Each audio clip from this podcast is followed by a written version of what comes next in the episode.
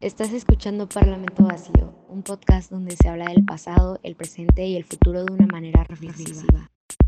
Al micrófono Gerardo Cáceres y Ángel Ochoa. Entonces tenemos aquí a, a, Yair, estudiante de psicología, próxima a graduarse, amante de la literatura, del té, del café, eh, le gustan mucho los perros.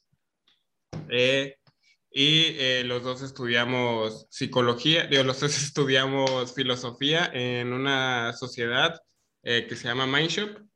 Y pues aquí está mi buen amigo Yair. ¿Cómo estás? Wow, qué, qué, qué, presentación, güey. Sobre todo lo de los perros, güey. pues bien, güey, aquí andamos. Agradecido por el espacio. No, pues. ¿eh? presentar tu libro? No, pues se supone que eh, ahorita voy a ver como que muy, muy, este, como que quiero desviar la conversación, pero era, era parte del, de la introducción, pero pues ya saben que siempre no está de más hablar del, del que no es patrocinador, pero queremos que sea patrocinador. Mi ebook México en Pandemia es un libro este, de 40 personas que relatan sus testimonios acerca de lo que vivieron y de lo que les tocó vivir. Y la premisa de este libro es que todos tenemos, tuvimos el mismo problema, pero no las mismas, este, las mismas realidades. Entonces, ya que vamos, espero un poco de salida de todo este tema de la pandemia, pues no está de más, este, pues darnos, darnos una ojeada y saber que, cómo vivió otra, otra gente, ¿verdad? Este, pues de hecho, Yair este, leyó el de, el de güey. ¿Leíste Pandemic? No lo he terminado, si te soy sincero ahorita con, con lo de la, con la facultad estoy que me estoy volviendo loco, güey, la verdad. Pero sí, leí parte de él y está bueno eso, ¿eh? O sea, eh, no sé, como que me gusta el paralelismo que hace con, con, con literatura, específicamente con, el, con la Guerra de los Mundos y cómo lo explica desde ahí. Se me hizo como, como una, una referencia no muy, este, muy fácil de hacer, güey al menos para mí fue como que, ah, mira qué chistoso, no lo había pensado así. Sí, pero, ¿en, ¿en, qué sentido? Porque si te soy sincero, yo al menos ahorita no, no creo meterme a, allí porque le tengo como que ah, miedo, pero... Fíjate que es mucho más fácil de lo que pensé que era, ¿eh? ¿Sí? O sea, güey, me estaba riendo con el libro, güey. La neta es que tiene humor bien como chistoso, ¿eh? La neta. Ah, o sea, sí, es, sí es mi humor, pues. Sí, güey, porque es que de cuenta, justo en esto que te digo del paralelismo, lo explica como, eh, no me acuerdo en qué parte del libro, creo que es, creo que es justo el final, este, habla que, que hace cuenta en esta premisa de la guerra de los mundos es que los, los ovnis vienen, güey, nos chingan a todos y ya después este, son vencidos por un, este, por la, ¿cómo se llama? ¿Cómo lo, cómo lo menciona? Es que lo dice muy, muy, muy específico. Por la criatura más humilde que que Dios ha creado, que, es el, que son este, los, las células, una madre así. Y que es lo que le dan en la, torre a, la, a, los ovnis, güey. O sea, lo, lo, más sencillo que puede ser una enfermedad, les dan la torre. Entonces se lo explica justo al revés. O sea, nosotros somos lo, como que ese ente extraño y lo que nos está dando la torre justamente es la criatura más humilde que Dios ha creado, ¿no? Entonces, ajá, está chido. Está fácil, la neta. Bueno, sí, está fácil. Sí, pueden, puede entender la referencia y, sí, está como que muy... sí, es que yo, la, la, neta, no sé si sea sesgo, porque pues es de los, de los que están vivos y supongo que para, para leer ahí, para leer, llegar ahí, pues tienes que tener un... Yo tengo este sesgo de que tienes que tener un background, pero pues a lo mejor... O sea, yo siento que sí te puedo, o sea, por un punto, gente, no, o sea, no estoy diciendo que somos más que los demás, porque no, insisto, este... No, yo te he escuchado decir que sí siempre mi premisa es que, lo, he dicho con Jair, lo he dicho contigo, que todos somos iguales porque todos amamos, todos sufrimos, todos apasionamos, tenemos diferentes gustos y los que estamos más metidos en la filosofía, literatura, poesía, este, pues sí, sí tenemos un, un, un historial que nos permite poder leer este, el libro de Zizek de Pandemia. En cambio, otra persona que sea el primer libro que vaya a leer en su vida es como que él, o sea, es como que muy recomendable también. Claro. Sí, no es como que... No, no sé si... Dale. No, que iba a decir que incluso, ¿sabes quién se me hace más difícil en ese sentido?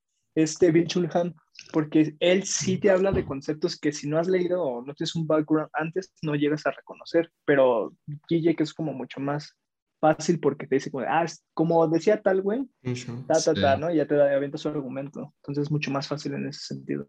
Sí, de hecho sí. A lo mejor y ahorita entre directo a la fenomenología del espíritu de Hegel. Ay, no, güey. Yo, yo sí he pecado así de soberbia. Dije, ah, porque está muy difícil. No, ¿Sí? primera página dije, no, me retiro. Sí, sí, sí, sí. No estamos listos todavía. No, güey, eso falta ese vato. Es, o sea, por algo siempre cuando hay este, libros de él en librerías, güey, se acaba. O sea, ese vato es como el dios de la. Pues es como la Biblia filosófica, la fenomenología, güey. O no sé, güey. Pero pues. Este argumento, ¿eh? Afirmación fuerte. Nada, no es una afirmación, pero, o sea, como que lo siento yo, güey. Pero este, ya entrando, te quisiera hacer una pregunta como que de, de, de, psicología o algo que como, como, como, que me, este, como que tengo esa intriga. ¿Qué opinas como que de las sustancias que afectan al cerebro? En el sentido en que, pues, de que nos estamos... Drogas? Y al mismo tiempo también de que estamos sobreestimulados constantemente. O sea, de que punto, nosotros estamos constantes, o sea, sabemos que el teléfono, la computadora no es una droga, pero nuestro teléfono, pero, pero nuestro cerebro lo detecta como tal, de que necesitamos más sobreestimulaciones. O sea, ¿qué, ¿qué opinas al respecto y cómo crees que, que, que, que nos afecta o, o, o, nos beneficia en algún punto? Mm, como beneficio, a la manera en la que estamos como acostumbrados de, de recibir como, mm, ¿cómo decirlo? Estímulos gratificantes constantemente nos va a hacer daño, güey, porque, porque nosotros trabajamos justamente con, con un sistema de, ay, se fue la palabra, güey, de, o sea, a ver, para términos sencillos, ¿verdad? Porque se me fue la palabra, pero nosotros constantemente estamos buscando placer. Lo que pasa, por ejemplo, con redes sociales es que constantemente se nos están dando esos incentivos, ¿no? De, ah, mira, un like es, se siente como rico, ¿no? Está padre. Ver constantemente nuevo contenido, cosas que no conoces, es como constantemente gratificante. El problema está en que es mucho, repetidas veces en muy poquito tiempo. Entonces nosotros biológicamente no estamos preparados para tanta gratificación tan, tan corta, ¿no? Eh, yo creo que eventualmente sí vamos a tener que regular este, mm, al menos redes sociales como una droga sobre todo para niños chiquillos, güey. ¿Por qué? Porque nosotros se supone que partimos del hecho de que como ya somos gente grande, ya tenemos un criterio, ya podemos diferenciarlo del el mundo real de, del Internet. Sin embargo, o sea, es que es loquísimo como, como este, gente de nuestra edad, este, digamos de 15 a 20 y tantos, terminan con, con complejos sobre su cuerpo por justamente ver este, como como el, típico físico-culturista lleno de chochos, pero pues los niños no saben, güey. Entonces, que son chochos. Claro, güey, pues entonces piensan que pueden llegar ahí cuando pues no, o, o las, las, mujeres también pensando con, con, esta onda de la mini cinturita, güey, y todo el cuerpo así como súper Dale, no, dale. no y, y, me lleva a pensar que es, es, bien complicado también, más que nada para los niños que están en esta etapa de, de, pues, de crecimiento, por ejemplo. Este, poniendo un caso, yo a los que 12, 13 años, ahorita soy un güey de, de, uno, de uno ochenta y tantos, güey, que estoy medio delgado y pues me considero con una complexión un tanto que no me acompleja. Pero yo a los 12, 13 años, yo era un chaparrito, gordito, güey, estaba pues en, en esa etapa del estancamiento en el que después te das el, te das el estirón y creces, güey. Pero que, pues. pero que llegue, que llegue la tecnología. es que el vato se quedó. Se eh, uno sí nos estancamos. Pero, no, pero estás carilla, güey. La neta te lo digo, estás muy guapo, la ah, no, el, el, el problema es. el problema es cuando esta tecnología llega a esos niños, güey que, que se acomplejan o, o, niñas o niñas que pues tienen su pancita y ven a supermodelos y dicen, ay, pero es que yo quiero tener esa pancita y desde, desde chiquito empieza a tener esta digimorfia o... o se puede llevar a trastornos alimenticios que son muy peligrosos, güey. Sobre todo eso, güey. O sea, el hecho de que ya desde tan pequeñas estén este, llegando a patologías tan densas como puede ser bulimia o anorexia es increíble, güey. Y ni siquiera es como un, un, problema nada más exclusivo de mujeres, güey. O sea, sí se extiende también a hombres. Y en hombres, yo creo, no sé, estoy ya tomándolo con pincitas, que es mucho más este, fácil que lleguen a la vigorexia, güey. O sea, la gente que le gusta como que el deporte y todo es mucho más fácil llegar al, no, pues es que todavía estoy este chiquillo, ¿no? Quiero estar como más, más ponchado y, pues nunca es suficiente, güey. Disculpa mi ignorancia, o sea, ¿qué es vigorexia?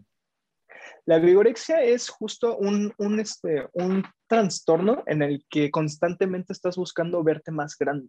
Okay. Me explico como más musculoso, nunca es suficiente. O sea, podrás ser un toro, pero tú te ves como una varita de nardo. Como un Ronnie Coleman. Ah, o sea, eso es como o sea, te lo estoy explicando a grosso modo, ¿no? obviamente ya tiene como que detallado paso por paso, ¿no? Claro, sí. Sí, y... Pero es eso. Y de hecho, sí, o sea, en todos los gimnasios que he estado, no hay ninguno que, que, más de uno me he topado en el baño que se están metiendo y se están metiendo y ya están, ya están gigantes, o sea, ya no necesitan meterse y dos veces, o sea, una vez por semana los veo inyectándose. Es como de, bro, yo, yo, quiero estar como tú, güey, ya. No, o sea, ni, ni eso, o sea, sido que se ve mejor natural, pero cada quien, güey. Y, o sea, y justo también relacionando con eso, es que siento que los hombres somos más, más, este, más inseguros en muchos aspectos, el que dirán. Y de hecho, tres de cuatro suicidios o, o tres de cuatro este, personas que, que, que, piensan suicidarse este, son más este, de hombres. O sea, el hombre tiene más pensamiento suicidia por todas las inseguridades y por todo el, lo que se guarda por, por, por, por, ser el hombre, de que el hombre no llora, de que el hombre no sufre, esos pensamientos machistas, esos pensamientos como de, de, de qué dirán que puede englobar todo. Que también este, lo, algo muy este, muy como que controversial también que, que vio, como que se contradice mucho, es que esos 13, cuatro hombres tampoco no se suicidan, o sea, tienen el pensamiento, porque a la hora de, de, hacerlo se piensan, pero si me suicidio, ¿qué van a decir? Voy a decir que van a decir que soy un cobarde, van a decir que eso, o sea, ni están cómodos aquí, ni están, ni, ni, ni están este, cómodos, cuando ya no están, güey. Por eso es que se suicidan un poco más las mujeres, desgraciadamente. Mm, ah, justo era, yo tenía el dato justo al revés. Creo que ah, las mujeres eran los que más lo intentaban, pero los hombres eran los que sí lo consumaban. Entonces, ah, creo que la, la estadística es justo eso. Creo que era cuatro veces una mujer, güey. Ojalá que no. Ojalá que no.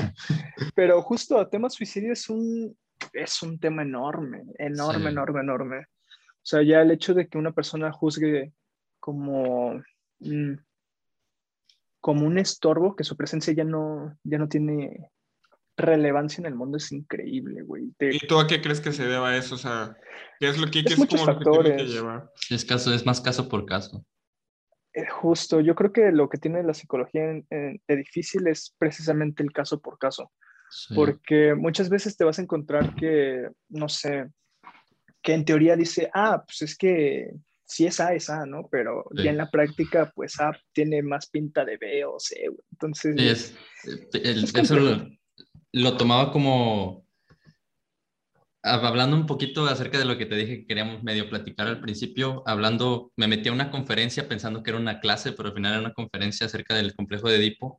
Y pues básicamente era, no me, no, ahorita no me voy a meter al tema del complejo, es la entrada a los símbolos, ¿no? O sea, ahorita pues todos los símbolos son los que nos hacen entrar en una armonía de que 3 es el número 3.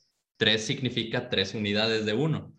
Pero la, la diferencia, y creo que en lo, en lo, que entra la psicología y el psicoanálisis es, el, lo que significa para cada quien el número 3. A lo mejor para el número 3 a ti son los tres cerditos, para mí son los tres mosqueteros, para él son, no sé, tres rebanadas de pizza. Entonces creo que ahí es, creo que ahí es donde entra el, el, el pues el trabajo, ¿no?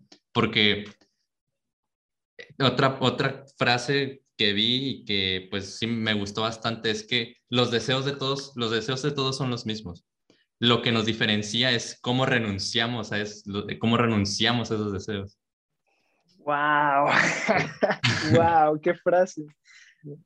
Y de hecho sí, o sea, es que, a ver, justo, desde psicoanálisis es lo que la que nos da entrada al mundo simbólico es nuestra madre, ¿no? Entonces, pues es que hace, hace sentido porque no podemos ir a diestra y siniestra deseando y, realizando ese deseo, o sea, la simple premisa te cuarta de, vivir en sociedad, ¿no? Eso es justamente lo, interesante. Mm, qué chistoso. Es que ahí valdría pensar en, en qué deseos sí valen la pena ser realizados. Claro. Pero te digo, o sea, es el caso por caso. Sobre todo también porque de dónde parte el sujeto, ¿no? O sea, no es lo mismo mm, hacer una práctica clínica tan solo aquí en Ciudad de México, allá, por ejemplo, en Veracruz, ¿no? Incluso justo la manera en la que nos movemos en lo simbólico es distinto. En el sentido de que nos movemos en, ¿cómo se llama? En sociedades aparentemente iguales, pero obviamente va a tener como que sus particularidades, ¿no? Sí, sí ni, ni siquiera en el mismo país lo simbólico a veces representa lo mismo, entonces... Claro, sobre todo el lenguaje. Claro. Incluso la jerga, sí, sí, sí, cambia mucho. Sí. Sí, y de hecho creo que eso es algo muy importante de que primero eh, es, es, es cómo nos dividimos por lenguaje, o sea, en el sentido de que primero es el lenguaje y después es el pensamiento, y cómo el lenguaje también influye mucho en tus emociones, porque somos, o sea, siendo yo es un pensamiento porque somos como seres 100% emocionales, o sea, que nos dejamos guiar por las, por, por las emociones, por decir, en el libro de Ánima de, de, Aristóteles lo divide muy así, que nosotros tenemos la fortuna de tener este, el alma nutritiva, el alma sensitiva y el alma, y el alma intelectiva. Entonces, este, él pone eh, el ejemplo de que nosotros nos guiamos por las sensaciones, nos, nos guiamos por lo que vemos y, y, ejemplo por decir, un animal que tiene el alma sensitiva, él solamente come cuando, él come lo que sea cuando tiene sentido de comer entonces, si por si un perrito ve que, que, hay, que haya un pedazo de pollo crudo o echado a perder, se lo va a comer porque tiene hambre, tiene ese sentido de comer. En cambio, nosotros nos ponen un pollo cocido y nos ponen un pollo crudo, pues nos vamos a ir por el pollo cocido porque tenemos este, la, la posibilidad de ver. Y creo que eso es como que nos, eh, y, o sea, y, y es en todo, o sea, como, como que desde ahí parte todo el sentimiento que, que que, pues, que ya está implícito en nosotros. Ya. Hmm. Creo que me revolví. Más o menos. Está, está desmarañando dentro de Sí, es que no sé cómo, cómo atacar el punto.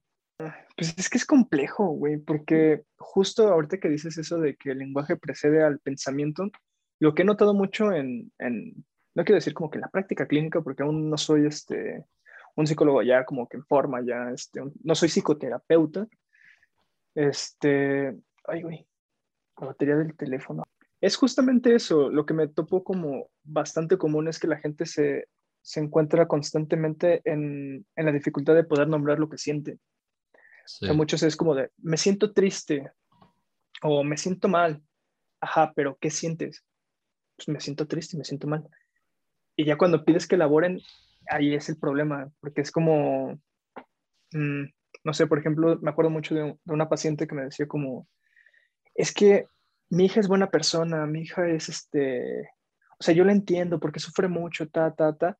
Y lo que me quería decir es, mi hija es una malcriada, o sea, realmente lo que, lo que quiero es que a veces me haga caso, ¿no? O sea, es como lo difícil que es reconocer incluso como, como que te puedes sentir como enojado fuerte con tu familia, como que siento que socialmente no podemos, no podemos tocar a la familia, no tenemos ese estigma de, de todos contra todos menos con la familia. Sí. Entonces también es complejo por ahí. No, y, fíjate que eh, agarrando, el, agarrando el punto de Gerardo también, es bien interesante y, yo lo vería como al revés, porque este, en, ahora sí, en, la primera clase que, tuve, este, hablabas de, hablaba de, cómo empezó a surgir el, psicoanálisis y cómo realizó Freud este, su trabajo de la teoría de los sueños. Y uno, uno de, los, de los tres este, trabajos o referencias o nociones que agarró fue la noción del, del, del manifiesto y de lo latente, que era más que nada, el manifiesto es, este, por ejemplo, en el, en el trabajo eh, psicoclínico es lo que te digo, lo que, este, lo que, lo que puedo, lo que expreso, ¿no? Este, el cómo me expreso, cómo muevo las manos eh, y demás. Y lo latente, pues es el, como que el primer motor, lo, lo, que está, lo que está detrás, ¿no? Y a veces creo que contraargumentando un, un poco el punto de Gerardo, yo pienso que sería al revés, como que primero es eso, que no, no, no sabes qué es y después lo llenas con, con lo, con lo que tienes a, tu disposición, ¿no? Con, con tus expresiones. Por ejemplo, si yo, si yo digo que, que mi hijo no es quisquilloso, pero tampoco es una persona que se conforme con, con todo lo que yo le dé, yo no, no tengo unas palabras para describirlo, pero digo, es que no es, no es quisquilloso, pero eh, entonces mi expresión y lo que digo llena eso que yo quiero dar a entender, pero pues siempre hay cabida a algo que nos está diciendo. Claro, es que también es un, eh, el problema con, sobre todo en, los sueños, es justamente que se, maneja material inconsciente que no siempre es bueno ver. Entonces, sí, porque... Mm, te voy a poner un ejemplo que nos dieron en clase. Me acuerdo mucho de ese ejemplo por, por lo impactante que era está una, terapeuta con un niño, están este, jugando, ¿no? Porque pues, la terapia involucraba juguetes en ese momento, ¿no? Y el niño está jugando con una araña y empieza a quitarle las patas. Y ya cuando se da cuenta de lo que acaba de hacer, para, sale de la habitación y corre a abrazar a su mamá. Uno diría como, pues, ¿qué pasó ahí, no? pues ya conforme fue pasando, resulta que en realidad él estaba jugando a quitarle las patas a la mamá, a desarmar a la mamá. O sea, eso es lo fuerte, ¿no? O sea, darse cuenta de, lo que estás haciendo y cómo paras en seco para cubrir ese, ese deseo, ¿no? Entonces lo que pasa muchas muchas veces en el, en el sueño es justamente eso. O sea, se maneja como que la superficie, pero para no llegar al deseo tal cual fresco, digamos, ¿no? y es mejor así, la verdad es que es mucho mejor así. O sea, si no tuviéramos justo como estos mecanismos como de represión, no sé qué seríamos. sí, tan solo, tan solo el recuerdo de pues, recordar cómo pues querías a tu madre en el complejo de Edipo como tu compañera de vida, o sea, querías estar con ella. Tan solo quizá, el, quizá el poder recordar esos momentos sería algo... Pues, o sea, y y la gente que se lo imagina, por algo se lo imagina con asco, o sea, por algo cuando tú dices, no, es que, o, o, o, o que te cuenten, es que vi a mi mamá, pues, con, pues, con mi papá, o sin querer mi mamá desnuda, por eso como que te lo cuenta con tanto repudio, güey, porque lo tenemos tan, este, o sea, como tú dices, la castración fue tan directa y fue tan, uh, tan abrumadora que pues, se nos fue al, al, al, al, al superinconsciente que cuando lo queremos como que recordar o, o, decir o, o, vemos algo que nuestro cerebro como, que detecta eso, como que lo, como que lo vemos con repudio. Y no, no, sé, no sé si podamos tocar, tocar este tema acerca de, de lo que ya pasó. O sea, por ejemplo, estas represiones del complejo de Edipo se, se devienen en el inconsciente, pero pues platicando con, con, esta persona, con la doctora Virginia Valdominos Pastor, creo que pienso invitarla al, podcast algún día, este, decía que no todo lo que está en el inconsciente es, es, son represiones. Este, ¿Nos podrías platicar acerca de eso o tienes algún, algún punto? Es que, a ver, cabría entender que eh, el inconsciente no es como que un lugar malo. O sea, sí, evidentemente hay deseos que sí no queremos ver, pero también hay cosas que es mejor olvidar para seguir funcionando normalmente es lo que pasa muchas veces con el trauma. Las personas que, que sufren trauma, y contrario a lo que la gente dice como de, ay, güey, reprobé un examen, qué trauma. No, güey, no sabes lo que es un trauma. Un trauma verdadero es... La experiencia es tan abrumadora para, para el psiquismo que lo borra. O sea, lo borra a un punto en el que te acuerdas antes del suceso, pantallazo negro, después del suceso. Como el efecto mariposa. Como la película del efecto mariposa. No me acuerdo mucho de la película. O sea, me acuerdo que lloré horrible. la, la, película siempre, el vato como que tiene eh, este, blackouts en, este, cuando ponen, un, ponen una, una, una, este, una bomba, por decirlo de alguna forma, en un, en un buzón y él explota y un niño y un bebé se muere.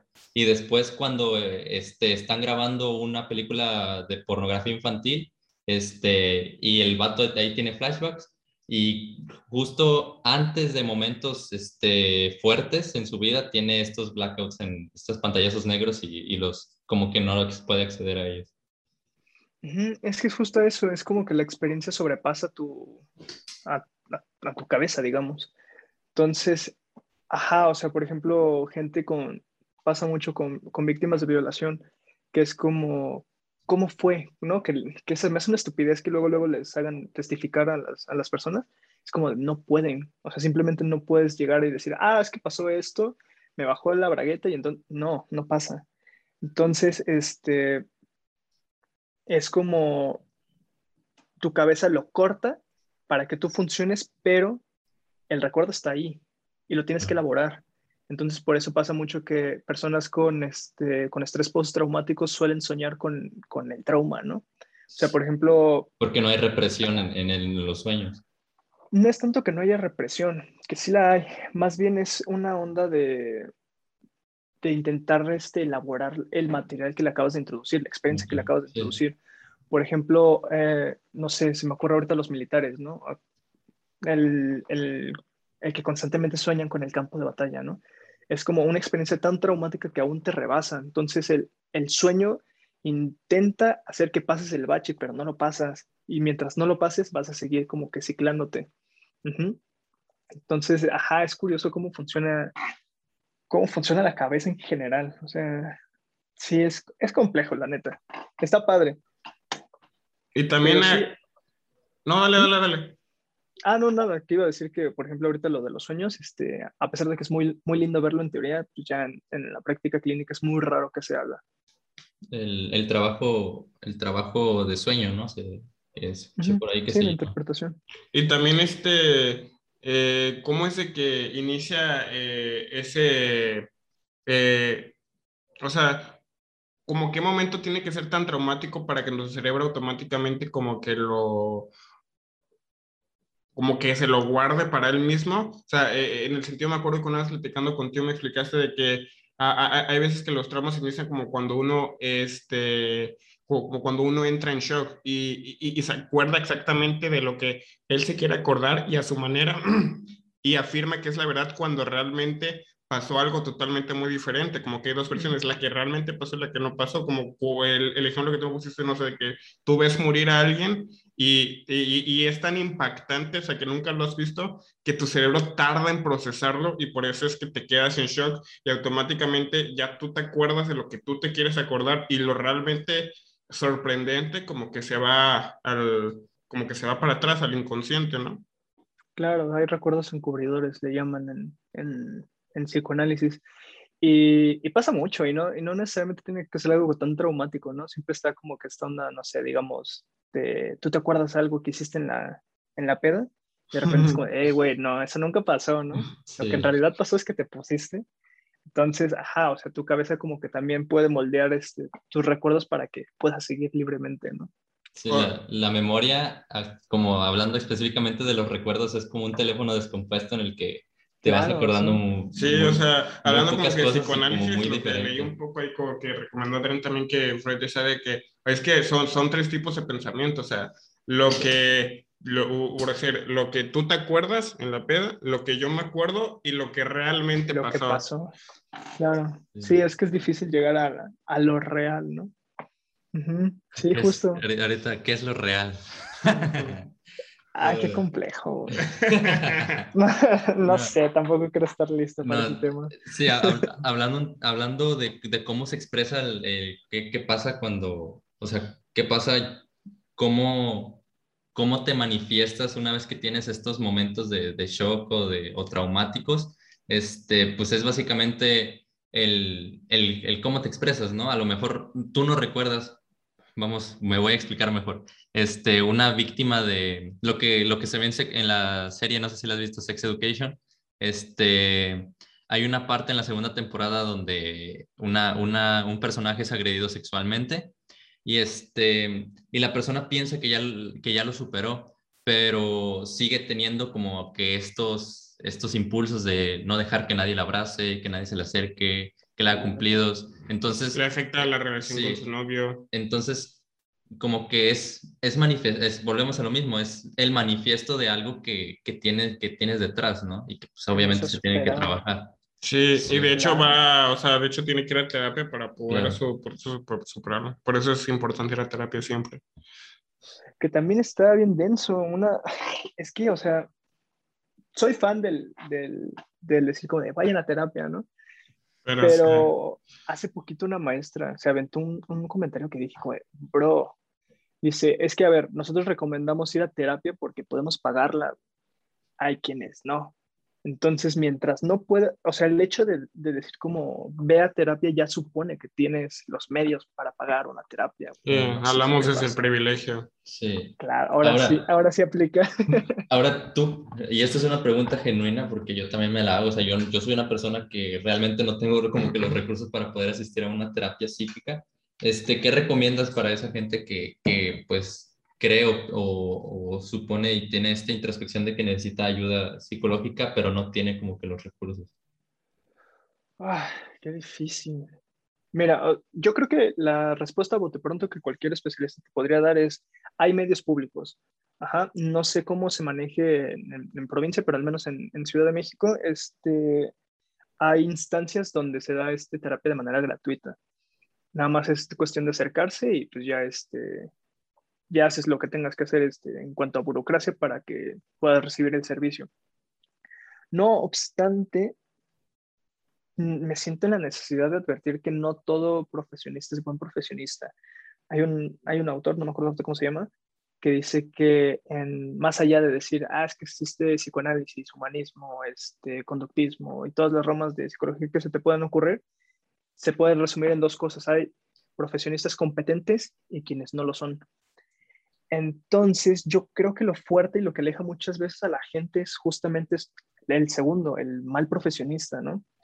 Eh, yo creo que mi carrera es una carrera maltratada en ese sentido, porque si no te toca el que te dice que estás mal vibrando, te, llega el que te quiere leer el tarot en terapia, ¿no? Y es como, pues es complejo, historias de terror hay muchas, entonces yo creo que es este intentar dar con el mejor y el más preparado, aunque el mejor y el más preparado nunca, o bueno, casi nunca es accesible, ¿no?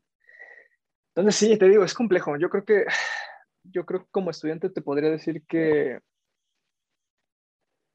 que la carrera debe ser demandante en ese sentido. O sea, no, no deberíamos de tomarnos la ligereza de, de ah, es que este terapeuta es malo, o sea, y dejarlo ahí porque si fuese un médico no, no harías lo mismo, ¿no? O sea, estaría estando de la negligencia. Yo creo que todavía no se aplica aquí. Entonces, nada más es tratarlo con la seriedad que tiene que tratarse. Claro, porque también, así como, o sea, porque yo, si te soy sincero, metiendo un poquito el tema de, de, coaches de vida en, este tema que obviamente no, no, puede, no puede faltar siempre que se habla de esto, este, hace poco yo tenía una visión como que muy, o sea, y creo que la mayoría todos la tiene, que los coaches de vida es, es, es un sesgo muy negativo. Y el tema, y lo aprendí con una psicóloga que maneja muchas redes que se llama Paula Levins, Levins o Levis, la verdad no recuerdo, es que el tema con los coaches de vida no es precisamente que te ayuden o no en, a, a, mejorar o, o a, atravesar cierto H que, que, que tienes. El, chiste, el, el problema o, la cosa con ellos es que no pretendan ser algo que no son, que es un profesional de la salud. Ahora, como tú dices, no, a lo mejor no todos los profesionales de la salud son buenos o son malos. No todos los profesionales de la salud son, son buenos. Y hay quienes dicen, ok, es que a mí me ayudó más o, tuve mejor ayuda de un, de un coach de vida o de un gurú este, que de un profesional de la salud. Entonces, sí cabe recalcar eso, ¿no? Que, que así como hay profesionistas buenos, hay profesionistas malos y hay que saber, hay que saber distinguir quién es quién. También esa es la bronca, ¿no? ¿Cómo distingues de algo de que no conoces?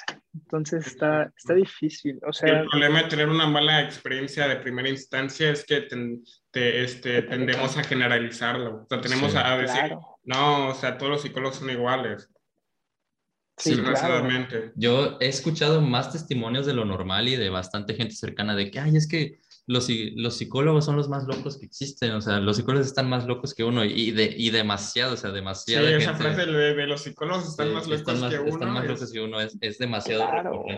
Al menos aquí. Sí, sea, es que sí sabemos quiénes tenemos más potencial de cliente que de, psicólogo, güey. Claro. Güey. No, o sea, y, o sea, y, y creo que es completamente normal, porque, o sea, eh, es muy difícil separar, o sea, yo algo que admiro mucho los psicólogos es como, por decir, al menos aquí en Latinoamérica tenemos mucho ese sentido de familia, ese sentido de amistad, ese sentido de unión. Entonces, por decir, cuando Ángel, no sé, me esté contando, eh, no, es que se murió mi papá y así, o sea, yo me empiezo a imaginar como si mi papá se hubiera muerto, empiezo a empatizar bien cabrón con él y digo, no, pues que no sé qué. Y lo, o sea, lo padre de los psicólogos es que ellos a pesar de que pueden escuchar ese tipo de problemas diariamente, aprenden a separar entre, ok, esos no son mis problemas, son mis, este, son, este, son, problemas de ellos, lo cual yo le voy a ayudar eh, y, voy a hacer todo lo posible de mi, que, porque estoy 100% preparado. Y, o sea, creo que es completamente normal que escuchar eso diariamente, o, y, más aquí en Latinoamérica que tenemos esa cultura de, de, de vente conmigo, de, de estar muy, o sea, como que muy juntos, y es, es, es, es, pues afecta mucho. Y es precisamente lo bueno de las ciencias y más que nada aquí en, en, en, este, en este trabajo que es el trabajo de la CIG, que es que las ciencias nos descentran de nuestras, de nuestras nociones, de nuestras nociones principales, de nuestros sentidos, porque nos engañan bastante. Y más que nada aquí es, es necesario de alguna manera descentralizarnos de, de, de, de nosotros mismos y qué mejor que un, que un tercero, ¿no? Exactamente. O sea, creo que por eso es la razón principal de que por eso los psicólogos, bueno, yo creo, o sea, eh, hablo de 100% de mi ignorancia, eh, eh, es, es, una de las razones por las que no pueden trabajar con personas que conocen, porque pueden llegar a empatizar y meter emociones que no deberían, ¿no? Claro, pues es que debe ser también fuerte encontrarte con, con un pensamiento fuerte viniendo de alguien tan cercano, ¿no? Sí. Y, o sea, por ejemplo, con extraños también pega, o sea, el, esta onda de la transferencia, que, que, en términos coloquiales me gusta explicarlo con qué tan chido te llevas con tu, con tu terapeuta. Eh, pues pega fuerte, o sea, sí, sí es un punto de que dices, o sea, al menos desde mi experiencia personal es una onda de por qué me mueve tanto la historia de un extraño, ¿no? Sobre todo ahorita que estamos en, en, en pandemia, es como, pues, o sea, ¿por qué siento tanto a través de una pantalla? Y, y sí, o sea, sí es, sí es un hecho de que tienes que despersonalizarte en algún sentido, pero tampoco me gusta pensarlo como, como el otro ajeno a mí, porque siento que parte de la, de la, del trabajo terapéutico involucra que seas humano, o sea, no puedes pensar en, en que tienes una patología enfrente, tienes una persona con una patología o parte de, pero nada más, o sea, no es como que el que es depresivo va a, ser, va depresivo toda su vida, ¿no? O, el, o, aquel que tiene episodios de ansiedad va a ser ansioso toda su vida, ¿no? O sea, es parte de lo, de lo que lo conforma en ese momento, pero saber que, pues, o sea, el día de mañana puede cambiar. Entonces, es difícil. Eh, sobre todo cuando, cuando son problemas fuertes, o sea, cuando te llega alguien que, que justo ahorita hablando de suicidio, que te dice, sabes que yo, yo ya no, es como, ok, cuéntame más al respecto y ya como que escuchar esta onda de toda la idea, toda, esta ideación suicida es difícil de escuchar, pero lo más fuerte no es el hecho de que alguien te diga, eh, güey, me quiero matar. Eso no es lo fuerte. Lo fuerte es un, eh, güey, me quiero matar porque siento que nadie me escucha. Eso es lo fuerte, güey. O sea, ya, ya el, el, poder distinguir justo lo latente de lo manifiesto es lo que lo hace complejo. Y pues sí, o sea, no podríamos hacer este trabajo solos, güey. O sea, nosotros también tenemos que tener a, a nuestra vez un, tra un trabajo sí, ya como cliente, güey.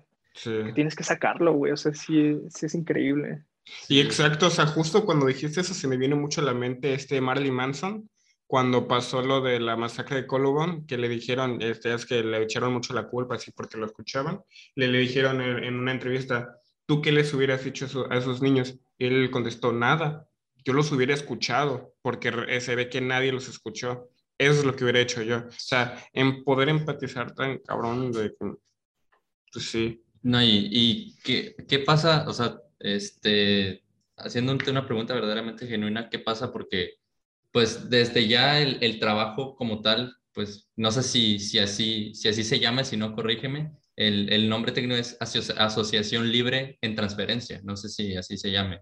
Este, Ah, no tal cual, o sea, más bien es como el método que usamos, en, bueno, que se usa en psicoanálisis, es, es la asociación libre, pero ajá, tal cual, eh, o sea, el nombre es nada más psicoanálisis, para ahorrarnos el tecnicismo. ¿qué, qué, qué sucede con la, con la otra parte, no? O sea, porque voy, yo, yo hago mi trabajo, pero ¿qué, qué pasa con, el, con, el, con, el, con la persona que me está escuchando? Supongo que debe haber este, un trabajo detrás, ¿no? Para que pues para que esa, pues esa situación impactante que, que comentas no, pues no se quede con el, no, no te quedes con ella, ¿no? ¿No te quedes con ella como cliente o como, o como terapeuta? Ah, como terapeuta. Ah, sí, sí, sí, sí. Por eso también tienes que llevar tu, justo como te decía, tienes que llevar tu, tu trabajo terapéutico, porque sí, o sea, después de un rato es imposible pues, funcionar normal, ¿no? Sobre todo porque muchas veces pasa que empatizas tanto que dices como, es que yo me veo en ese cliente, ¿no? Y ya cuando empieza el yo me veo en él, para, güey, para, porque ya no estás escuchándolo a él, güey, te estás escuchando a ti en él. Entonces eso no está bien. Mm, eso en el sentido de, de, esta como noción de tú eres el botecito de basura de mucha gente, pero ya en el lado clínico, pues también es de topes, o sea, es como este man, tenemos un buen de sesiones y nomás no avanzamos, ¿qué está pasando? ¿no? Y es otra vez regresarte a estudiar, saber que no siempre vas a estar preparado, también es fuerte, güey, o sea, es como esta onda de, güey, pero he estudiado tantos años, ¿por qué me siento tan inútil? Pues, es, es, natural, güey, no, no, no vas a estar preparado para todo. Entonces, lo, lo interesante es justamente eso, que te llega un reto y atenderlo de manera profesional. Es como, ok, reconozco que no sé, pero podría aprender, ¿no? Y ya lo haces. O, por el contrario, decir, ok, de esto no sé y me sobrepasa, yo no puedo, güey, que te atienda alguien que sí sabe de este tema, que también es válido, ¿no? No, y, y, y, es, y es, de, es de respeto y por eso de alguna, de cierta forma no me gusta cuando la gente dice, ah, es que yo no quiero trabajar mucho, me voy a todas estas áreas de humanidades porque al menos, al menos en, el, en, el, en, el, campo este de, de, de, psicología y psicoanálisis es trabajo estudiando, es trabajo durante la práctica, o sea, durante una sesión ya en trabajo profesional y es trabajo después de la práctica. Y aparte es mucho trabajo mental, güey, o sea, entrenar tu mente, o sea, no, no, no, quiero, eh, no quiero escucharme coach porque se ocupan esas palabras, pero o sea, entrenar tu mente a que no te afecte tantos problemas, o sea, a mí me gusta mucho leer psicología, psicoanálisis, pero a veces me pongo a pensar, ya en, el, ya en la hora laboral no podría, o sea, con tanto, con, con tanto abrume, güey, de, de, poder, me, me gusta mucho ayudar, pero siento que no podría, o sea, que, que, que, mi cabeza explotaría. Y siento que eso es una gran falacia diciendo de que el, área de humanidades, porque deja tú la psicología, que para mí es, es una de las más difíciles, la literatura también, o sea, leerse cuatro libros en una semana o sea, es más difícil, o sea, y, leerse cuatro libros clásicos como, como, lo, como es la Iliada, la Odisea o, o, los poemas, o sea, tú cuando intentaste leer rápidamente ah, los dos capítulos este, de la Iliada en 25 minutos, les leíste la primera página y no mames, no puedo, o sea, que se lean esos, es que, que se lean dos libros de eso en una, en una semana, o sea, creo que es más fácil para mi punto de vista, que yo estoy en el área de exactas, unas ecuaciones que las ves en un video de YouTube de, en dos horas, que leerte esos poemas en, en, en una semana, güey. Claro, sí, yo creo que el problema más bien es desvirtuar toda una rama, ¿no? O sea, más allá de si es humanidades o exactas, por algo son Las dos tienen su valor, o sea, o sea, sí, o sea, las dos tienen su valor. lo que más me choca es que por qué tienen que estar peleadas, o sea, las dos aportan bastante, tanto también la, el área biológicas también aportan, o sea, no, no, yo insisto en por qué la gente tiene que dividir. Sí, o sea, lo, viví, lo vimos en, en este caso, o sea, se, se desvirtuaba mucho el, trabajo de, de, de, Freud, cómo se trabajaba antes con los problemas los problemas antes de que existiera esta noción de que había algo más, ¿no? O sea, creo que, y no, no sé si voy a utilizar mal la frase, es que estoy 100% seguro que voy a utilizar mal la frase, pero hace poco vi una frase en Twitter que decía, este, de, precisamente de Lacan, que era de que he visto demasiados encefalogramas o estudios del cerebro para saber que ahí no hay ningún indicio de pensamiento. Entonces, eh, ¿cómo trabajaba antes la medicina sin esta, no, sin esta noción de que había, había algo más, no? Obviamente se cometieron muchos errores, pero se hacía algo.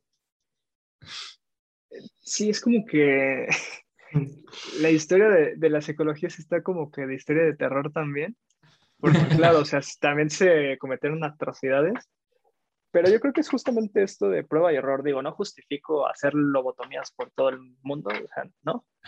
Pero, ajá, yo creo que es como mucho más al, bueno, me da como alivio saber que de alguna u otra manera estamos avanzando, ¿no? Claro. Entonces, sí, yo creo que se trata de eso. En cuanto, en cuanto a literatura, mm, es que se me parece, me parece fascinante cuando cuando alguien en ciencias exactas se, se, le llega la motivación o la inspiración de un, de un libro clásico para hacer algo como más trascendental. Como, imagínate la primera persona que dijo, güey, ¿y si vamos a la luna? O sea, esa, esa idea no sale de, de, de, la nada, o sea, tiene que venir a fuerza de la fantasía. Y hablar de fantasía es hablar de literatura, ¿no? Entonces, bueno, en, en, en un aspecto del, de, de, todo lo que involucra literatura. No, y, no, y sí, y, de hecho muchos, este, me acuerdo mucho el, libro que está, el libro que está ahí que se llama, y, no, el de hiperespacio, me acuerdo o que te, o sea, voy a hablar desde un sesgo, eh, eh, es un libro de, de, este, de divulgación científica, no me acuerdo muy bien, o sea, puede ser que él me pueda corregir, o, o, o puede ser también que, me, que nosotros nos equivoquemos. Me acuerdo cuando hablan de la cuarta dimensión, hablan de cuando se inventó, o sea, cuando pensaron en esa teoría de la cuarta dimensión y, y, y, supusieron cómo se veían deformes y todo y así. Y, el libro te platica cómo esa teoría científica inspiró a varios escritores de ciencia ficción y de terror para crear sus propios universos, para crear cuentos, para crear todo y hacer una faramaya de la cuarta, de, de, de, una... Y la, y, y, la, y, la, propia teoría se explica como un cuento, como un cuento de, de, un, de, un, cuadrado que se llama plani, planito, algo así. Y que, Planeloide, una cosa así. Y, que, es un cuento que sí existe. Y que ve a un, a un objeto en, en, tercera dimensión, pero que, digamos, este objeto era una esfera, pero él solo veía como era un círculo haciéndose más pequeño y más grande, haciendo más pequeño y más grande. Entonces, así, así te explica cómo, cómo sería vivir en un mundo de tercera dimensión y te, te, ayuda a imaginarte cómo sería ver a alguien de cuarta dimensión. Entonces... Sí, o sea, es algo fascinante cómo las dos áreas se pueden unir, tanto, o sea, puede llegar una inspiración del área técnica, tanto una inspiración del área de, de, de, humanidades, y unirse bien cabrón, güey, o sea... Claro, sí. Sí, sí, sí. De, de hecho, creo que algo de lo que me gusta de, de, mi carrera de psicología es justamente eso, cómo, cómo hay cómo es muy fácil ver los, este, los puentes entre una ciencia y la otra, ¿no? entre literatura y, psicología, porque tan solo Freud, Freud habla mucho de, de, los griegos y leer tan solo mitología griega ya en sí es, es una tarea pues, sí. padre. Sí, Ajá, deja todo lo exigente. Deja todo lo exigente. Está muy chido. Sí, justo, o sea, no es tanto el agotamiento, sino la recompensa que representa. Eso es lo que lo que me parece interesante de, de los clásicos, ¿no? Sí, o sea, y, y, de hecho, de ahorita que estamos estudiando este, los cantos homéricos, damos cuenta que muchas, este, casi todas las obras este, están basadas, si no es en Homero, si e, es, es, es en William Shakespeare, o sea, como que todo se, sí, o sea, todo es Homero, todo es William Shakespeare, o sea, por decir, Harry Potter es 100% el camino al héroe que, que, que, que, describió Homero en la Odisea, Frodo, este, Luke Skywalker, o sea, todos esos caminos al héroe son inspirados 100% en, este, en las obras homéricas, en, lo, e, e, en, los griegos. El complejo de Edipo viene de un mito griego, el Edipo el rey. Sí. Sí, sí. sí, es que es justo eso. Es, es que yo creo que... Mmm yo creo que no hemos cambiado de dilemas en cuanto a especie. Y justo creo que te, te comentabas lo de Monterroso, ¿no? Que lo divide en tres temas, el amor, la muerte y las moscas, o sea, las pasiones, ¿no? Yo creo que justamente todos los problemas que se te pueden ocurrir como personas están ahí en esas tres, o sea, no sé, yo creo que justo la manera más fácil de conectar con alguien es justo hablar de, tu experiencia con el amor, ¿no? O sea, ¿cuántas veces no, hemos hablado con lo mal que nos fue con, con, el último ex, ¿no? O lo emocionante que representa este nuevo amor, lo doloroso que puede ser una muerte, o esa, ese algo que te mantiene buscando o, o levantándote de tu cama todos los días, ¿no? Esa ambición que tienes por algo, la, la mosca, ¿no?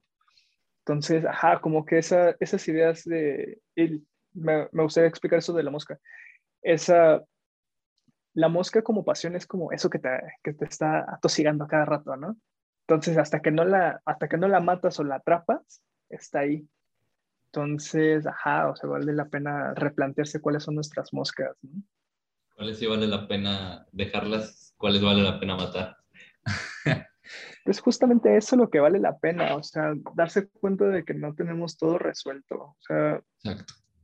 Y admitir creo que es algo Claro, es dificilísimo. ¿Cuántas veces puedes, imagínate, ya estar en, digamos, no sé, en el último semestre de tu carrera y decir, madre, es que no me gusta, güey. Eso es fuerte, o sea, dices, pero pues todo el camino sí, güey, pero todo lo que te resta de vida aquí. Exactamente. Son, decisiones difíciles y todo lo que tienes que renunciar justamente por, por mantener el pan sobre la mesa, ¿no? Sí, Exacto. O sea, eh, es, que también nos replanteamos, sí, ok, y todo lo, pero creo que la, aparte que no he leído mucho, apenas ya me voy a meter con David Hume, este, por eso siempre menciono a Aristóteles, este, bien lo dice Aristóteles, o sea, para, para tener un, para llegar a lograr la felicidad, o sea, para poder llegar a, a, lograr, a buscar esas moscas, que, necesitamos, tenemos que tener dinero, o sea, tenemos que tener, o, sea, no dinero pues así como un Elon Musk, así que eso, es un, ya un, un, asco, este, dinero para pues eh, comer nuestras comidas, que, este, dormir bien, tener, no sé, poder escoger más de un par de zapatos, poder salir de viaje una o dos veces al año, o sea, esa economía que nos permita como que, que vivir, o sea, que, que nos permita vivir dentro de las responsabilidades y también que nos permita vivir dentro del ocio. Eso, eso me recuerda bastante al, allá en las partes finales del capítulo que grabamos con Mateus, este, que era, habla, nos, nos platicaba que la búsqueda de la verdad es, es una búsqueda que desestabiliza otras búsquedas.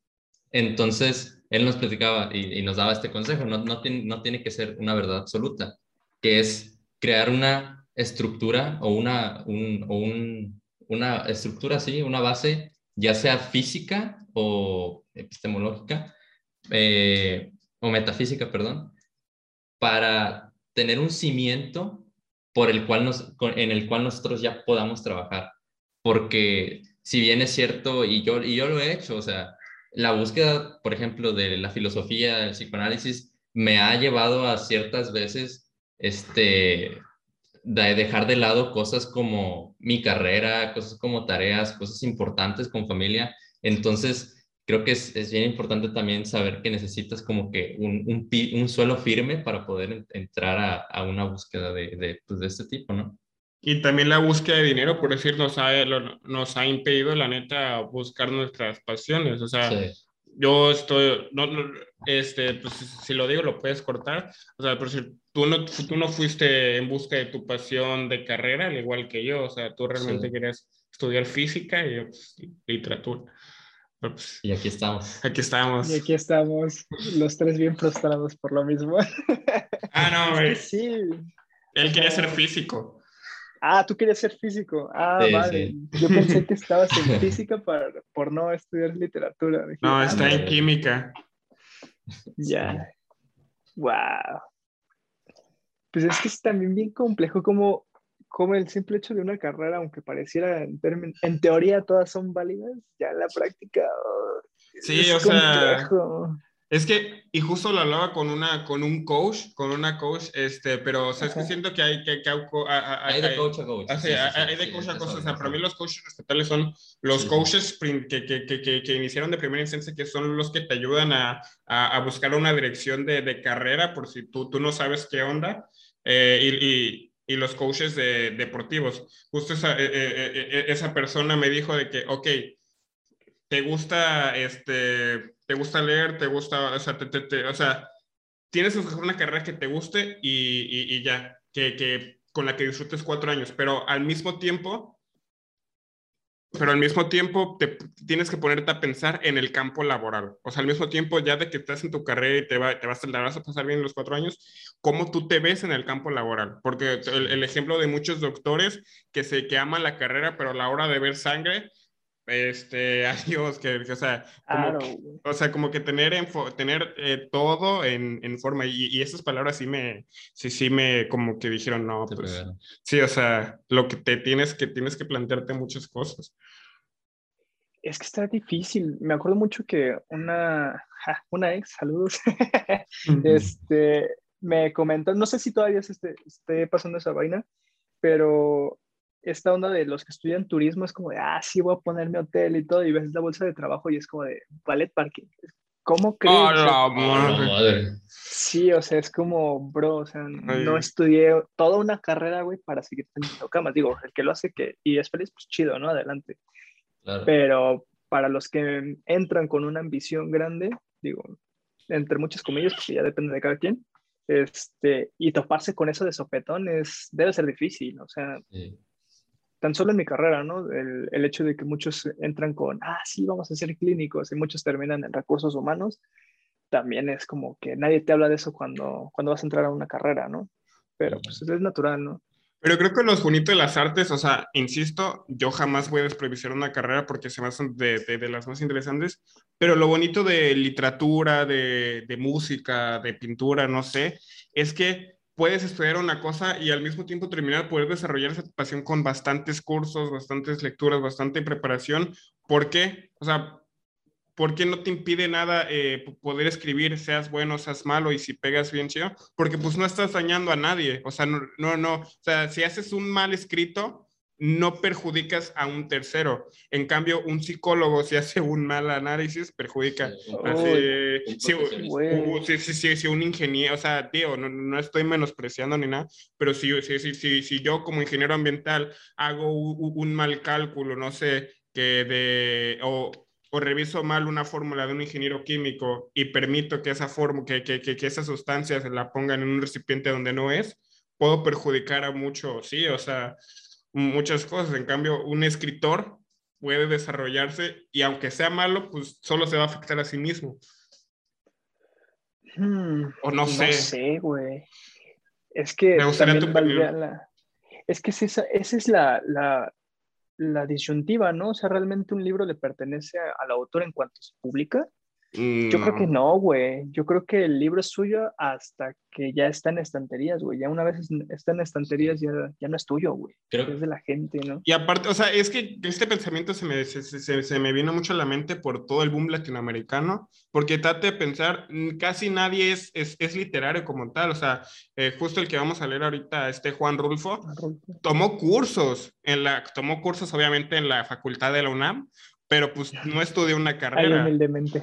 o sea, tomó cursos, el vato era contador, si no mal, sí, sí, sí, no mal, sí, sí, sí. sí. Yo, yo haría un matiz en que no perjudicas a nadie como tal. Ah, pues tú eres escritor, o sea. Llevando, llevándolo a cabo, ¿sí me, sí me, sí me explico? Sí. Una vez, o sea, tú no perjudicas a nadie, o sea, es tocando la guitarra tú tocando la guitarra, tú escribiendo, tú pintando. Yo creo que en el, en el momento en el que se revela a escrutinio público como un material de ti para la sociedad, ahí la sociedad ya, ya pondera si es, si es bueno o malo, ¿no? Ahora sí que es pues la mayoría de, la razón de la mayoría.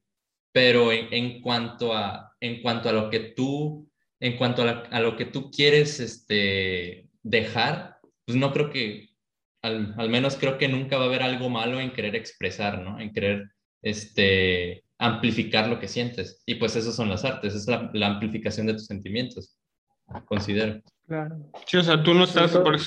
Ah, no, dale, dale. No, no, ah, iba a poner, pero tú, tú, el ejemplo de que ya escribiste pues, un, un ebook, eh, pues no es perjudicado, o sea, fue un, no, no. una expresión que, que tú sí. sen, sentiste que tenías sí, que no, no perjudiqué a nadie en tanto que yo quise expresar, o sea, ya la sociedad ya pondera si es, si es o no bueno. Digo, ya te han tirado hate, ¿verdad? Pero... Gracias a Dios. ¿Cómo fue eso? Es, eso bueno, es lo bueno. No, no, no me han tirado hate, pero pues sí he recibido crítica de que, ay, pues no eres, eres, escritor. no eres escritor ni nada, o sea, y pues la, la, intención nunca ha sido esa, la intención siempre ha sido compartir un sentimiento y ya, ¿sabes? Pero me, me alegro, me alegro tener hate porque sé que paso la barrera de, de, de aquellos que nada más me de quieren. Que moviste ver. algo, ¿no? Sí. Ya, mira. O sea, cuanto menos no fue indiferente y eso ya es un avance. Exacto. Entonces, ajá, está bien, pues Además ya te puedes sacar la de, ay, ¿tú qué vas a saber, güey? Cuando. Algo que me gustaría que, que, que, que explicaras yo, porque me, me, me, encantó y que me gustaría que la gente lo viera, si es que quieres, lo de un buen cuento. O sea, ¿cómo tiene que ser ay, un buen güey. cuento? Güey, es que, a ver,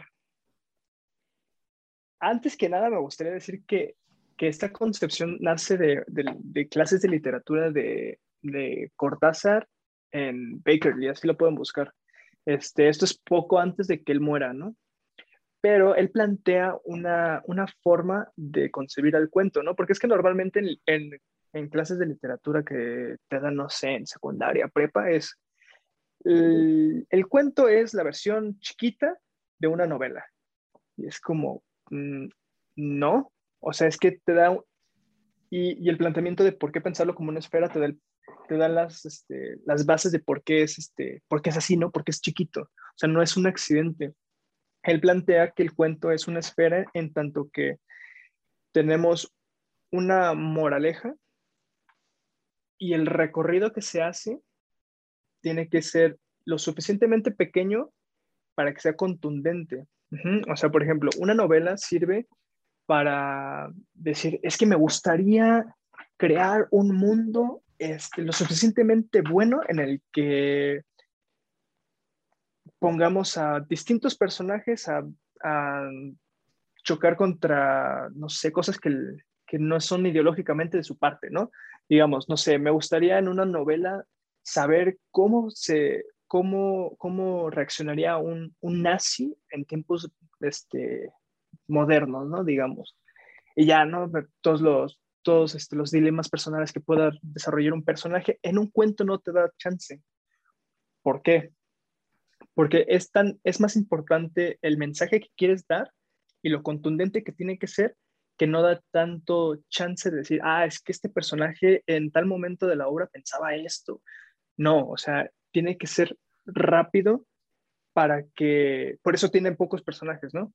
Por eso es que el cuento se da como esta onda de, ¿Cómo decirlo? Pues es que sí, como de felicidad. Con, con, con, pocas barreras ideológicas para que se pueda desarrollar. No, no tanto así. Después de una parada técnica. Y sí, que regresamos la, después de, de, de una parada técnica. No, dale, dale. Bueno, a ver. Volviendo al cuento. Eh, es justamente interesante esta onda de, de cómo como latinoamericanos se nos es más fácil adentrarnos al cuento. ¿Por qué? Porque según Cortázar, como, te decía, este, nosotros estamos como más en contacto con la magia, güey. O sea, este, el típico, güey, todos conocemos a alguien que se le ha aparecido un fantasma, ¿no? Que se le ha subido el muerto. Esas concepciones que en Europa no pasan, ¿no? Eh, y además que las tenemos tan naturalizadas, ¿no? Como Estamos de, como que ah, más que... a la muerte. Y a toda esta... Además de eso, ¿no? Sí. De, deja tú de, de, la muerte, o sea, todo el misticismo que, con la que adornamos a la muerte, ¿no? El Día de los Muertos es un gran ejemplo, güey. Es que van a regresar, pero van a regresar a comer y se van. Güey, o sea, ¿Por qué se nos hace tan lógico, güey? Porque, ¿Y por qué o sea, nada más regresan tres días, cuatro, güey? O sea, ¿por qué no se quedan un rato? Ah, y en vez de comer a pistear y así.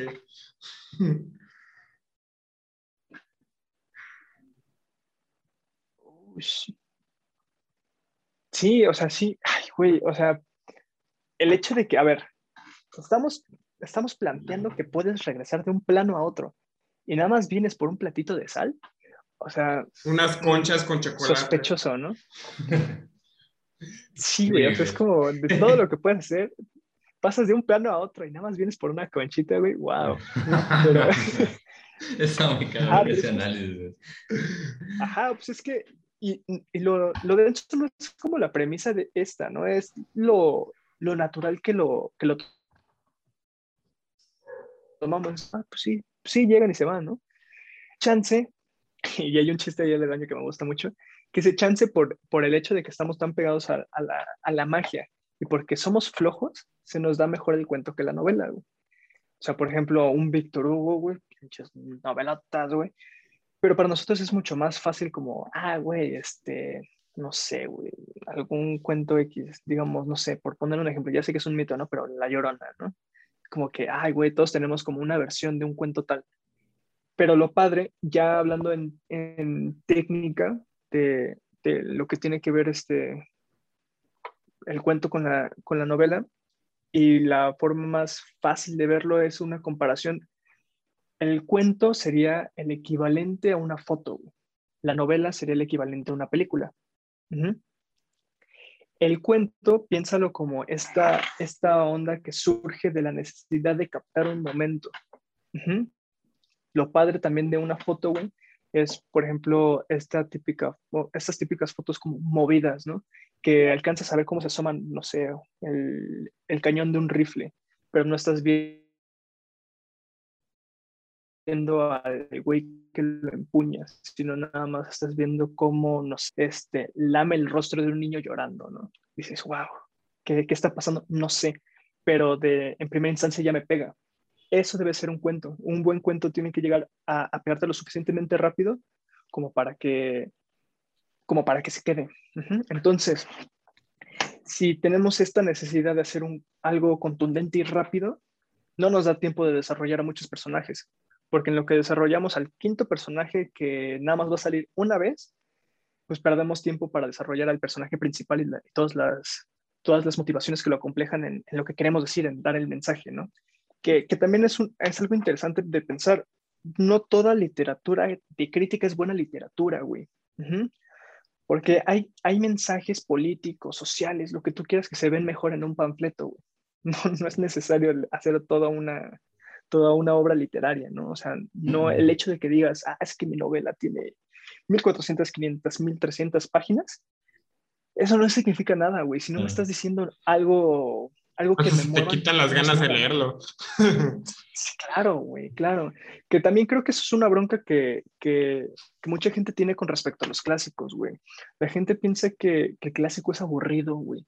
Que el clásico es tedioso, güey pero el clásico es clásico porque lo mantenemos vivo, güey. Eso es lo que sí. nos damos cuenta, ¿no? O sea, el, el, hecho de que un clásico llegue a ser clásico es, es, que no importa el contexto social en el que te encuentres, en el, en el, en el tiempo que estés este, viviendo, este reflejo nauseabundo llamado mundo, eh, un clásico siempre te va a tocar. Uh -huh. Por ejemplo, esta, un Quijote se vuelve entrañable en tanto que puedes saber cómo justificar la loquera de alguien, güey. Sí, sí, güey, o sea, que, que, te da gusto verlo, güey. Dice, sí, eh, todo el mundo está, este, tachándolo de loco, pero en su locura ese güey tiene una razón de vivir. Está güey, siguiendo las... Conecta. Este... Sí.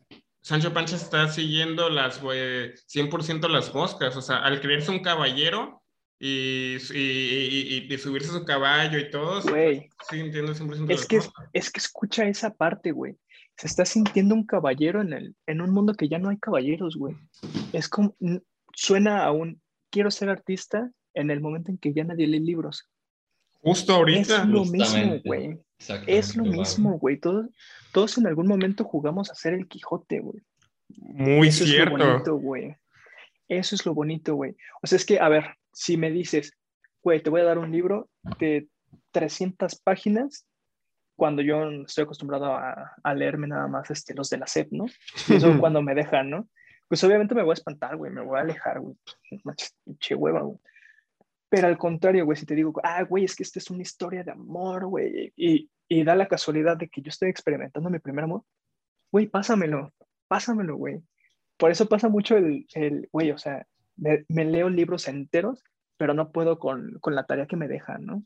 Pues es que no te está hablando el corazón, güey. Y una buena literatura te habla del corazón, güey. Te mueve, te incomoda, güey te, deja incluso con náuseas, güey. Por ejemplo... También es el vínculo con el aprendizaje, ¿no? O sea, parte fundamental del aprendizaje y de, y de desarrollar el conocimiento es la conexión que tienes con ese algo que te están presentando. Claro, y algo tan humano como puede ser el amor o la muerte, ¿no? O sea... Mm, o el miedo. Hay un... Los problemas o el miedo. del humano. Claro, güey. Hay un, hay un cuento de Joyce, no me acuerdo cómo se llama, pero está en dublineses, que es buenísimo, güey. Me acuerdo que lo leí y, mi primera impresión fue, wow. Y es que haz de cuenta, mira, te lo voy a contar a, grosso modo, no me acuerdo mucho de los detalles, pero es, trata sobre una pareja de un güey que, que no se siente tan amado por su, por su morra, güey, porque en su pasado esta morra se había enamorado de un güey de su pueblo. Pero da la casualidad de que esa morra se enamoró con este güey como su primer amor, ¿no? Y lo denso de esto es que eh, ellos se amaban locamente, güey, pero lo que los separó fue la muerte prematura de él. Entonces él, el novio actual, güey, se entera de este, de este amor juvenil y dice, güey, yo no puedo competir con eso, güey. Yo le puedo dedicar mi vida entera, pero no puedo competir con eso, güey. Él literalmente dio la vida por ella, güey. Yo cómo, cómo voy a competir con alguien que ya, que ya estaba dispuesto a morir. O sea, qué prueba de amor tan cabrona como esa, ¿no? Y lo que pasa es que este man se muere porque hasta, hasta la escena es como muy emotiva, güey. Es, la chava ve a este man sabiendo que él estaba enfermo, güey, en un día lluvioso, y este güey, enfermo y todo, se sale de su casa, güey, tenía neumonía, güey, se sale de su casa lloviendo para verla a ella, güey, y esa, esa llovizna le cuesta la vida. Güey, o sea, es como un simple mortal decir, qué ganas, güey, qué compromiso, no puedo competir con eso, no te puedo dar ese, ese grado de amor, güey. Peor aún, güey, no puedo replicarlo, porque ya lo viviste antes, ¿no? Y esta idea de, de pensar que nosotros nos enamoramos una vez y lo demás es intentar repetir el primer amor, dices, güey. Ay, güey. Y también creo que lo, lo, bonito de la literatura es que eso se ve en todos lados, que, que, también fue que tú me lo explicaste, que ahora yo lo veo ya en series, lo veo en películas, lo veo en, en, en, la vida real o cualquier cosa, la línea del tiempo, o sea, cómo se ah, diafragma, o sea, cómo este, por decir, me gustó mucho el ejemplo que pusiste de que, eh, en, no sé, eh, eh, en, en, un cuento yo estoy escribiendo, hoy me levanté y voy por un café, pero en el transcurso en el que voy por un café, empiezo a pensar en ese amor. Entonces ya esa línea ya se diafragmó y ya, este, ya eh, se deja, se deja, este, ¿cómo se llama? De lado lo que realmente está pasando, que es yo ir por mi café, te empieza a contar esa historia de amor, como lo vemos en Diario de una Pasión o como lo vemos en muchas películas románticas que se diafragma con, con lo que está pasando en, en, la realidad. No sé, se me, se me explotó la cabeza. Es, es que es increíble ese planteamiento, güey. O sea, cuando ya te das cuenta de, cuando ya lees con ojos de escritor, las cosas cambian, güey. Porque, por ejemplo, eh, qué bonito es pensar en, en, en psicoanálisis como una oda al amor, güey. Y cómo nosotros como ser, seres humanos, güey, siempre chocamos con el otro, nada más porque queremos ser queridos, güey nos enfermamos por amor, güey. Wow. O sea, es que está increíble, ¿no? Y por ejemplo, en esa, en ese, en esa este, técnica de escribir, es que mira, le contaba justo a Gerardo que en, en escritura está esta onda de, de, de, iba a decir de fragma, no sé si siquiera existe esa palabra, de romper el tiempo, güey. Digamos, este, justo sale en, en este libro de Cortázar, güey, te plantea el punto A y el punto B. Este es nuestro tiempo lineal, ¿no? Esto es la manera en la que normalmente concebimos el tiempo. En literatura va a pasar algo chistoso que es nuestra cabeza también tiene injerencia en ese tiempo, ¿no? Entonces, del punto A al punto B, cortamos. Ajá. Y en este espacio que se hace entre, entre estos dos, aquí pasa una historia. Digamos, eh, estás en el metro, dices, este, no, pues me bajo en la estación tal. Pero todavía faltan muchas, ¿no? Entonces en el, en el estar dentro del vagón, ver cómo la gente pasa, los rostros sin rostro que pasan por la ventana y de repente acordarte de esa persona especial cuando tú eres, no sé, digamos, en, en el caso este de, de Cortázar lo plantea con un músico. Eh, ¿Tú te acuerdas entonces de ese tiempo en el que en el bar tal tú tocabas la batería, todo normal, y veías como las luces le daban al trompetista, que es tu amigo, y que da la casualidad de que, no sé, ahorita estoy inventando, ¿no? Que es este padrino de tu primer hijo, y te acuerdas de, a tu mujer viéndote pues, por primera vez tocar en vivo, tú te acuerdas como todo contento y, y, te, te remonta lo que significa la música para ti y por qué ¿Por qué decidiste votar la carrera de, de, químico para decidirte ir por el sueño de ser como eh, Charlie Parker en los 20, ¿no? Mm. Y de repente el tin, se abren las puertas, ya llegaste, güey. Nada de eso pasó, güey, nada más en tu cabeza. El trayecto de que hubiese sido de media hora se convierte en cinco minutos, güey. Entonces, ese, ese romper del tiempo lo ves constantemente en, en varias historias, güey. Eh, justamente el... Ah, ¿Cuál es un buen ejemplo de esto? Um, y también creo que justo las conversaciones, o sea, por decir, una buena conversación te lleva a este, a, así, o sea, te, vuela la mente, te lleva, te conectas con la persona, conectas con lo con, con, con la, con, con, la conversación, se vuelve un simbolismo y tú te vuelas y te vuelas y cuando te diste cuenta, este, en tu mente fueron cinco minutos y pasaron tres horas. O sea, nos pasó. una forma más fácil es incluso tú cuando escuchas música, güey. No sé si les pase, pero yo al menos, yo no me acuerdo de ninguna canción que yo haya escuchado sentado, viendo al suelo y que me acuerde del suelo. Sí. Te vas. Exactamente. O sea, te vas. Sí. Te, te planteas escenarios solo. Totalmente. Incluso el típico, güey, es que en la discusión que tuve con tal persona cuando me estaba bañando, lo fulminé, güey, te estabas bañando, nunca pasó nada. Exactamente. La, espera para el doctor en el que estás sentado en, en la silla y enfrente de ti está el, la, la, señal de no fumar. Tú estás viendo la señal de no fumar, tú estás acordando de la, de la vez que te pusiste una pedota. Güey, y que fumaste mucho. Y que, fumaste mucho. O no fumaste. Y ahora estás ahí porque no puedes respirar bien. O sea, no, no, te vas, sí, hasta, razón. Hasta te regresa la sensación de... Sí. O luego también, sí, insisto, también cuando me pasa, me pasa mucho realmente, yo soy una persona cero agresiva, este, en, en el sentido de, de madrazos, y me pasa mucho cuando voy a, fiestas y me dicen, no, pues este, vamos a agarrarnos. Pues la neta digo que no, soy collón, sinceramente. Este, y entonces, ya una vez como les, me estoy bañando y me imagino yo sabiendo artes marciales y golpeando a esa persona, pero realmente me estoy bañando, no está pasando nada. Y, y, lo chido ahí es que eh, en el momento que diafragmo esa línea de tiempo, este, a mí una, o sea, lo hablaba con un amigo, yo, o sea, lo impresionante es que no me dieron ni un golpe, salí sin ningún rasguño y el otro salió este, tirado ahí en el suelo. Claro, de repente eres Bruce Lee, ¿no? Sí, exacto.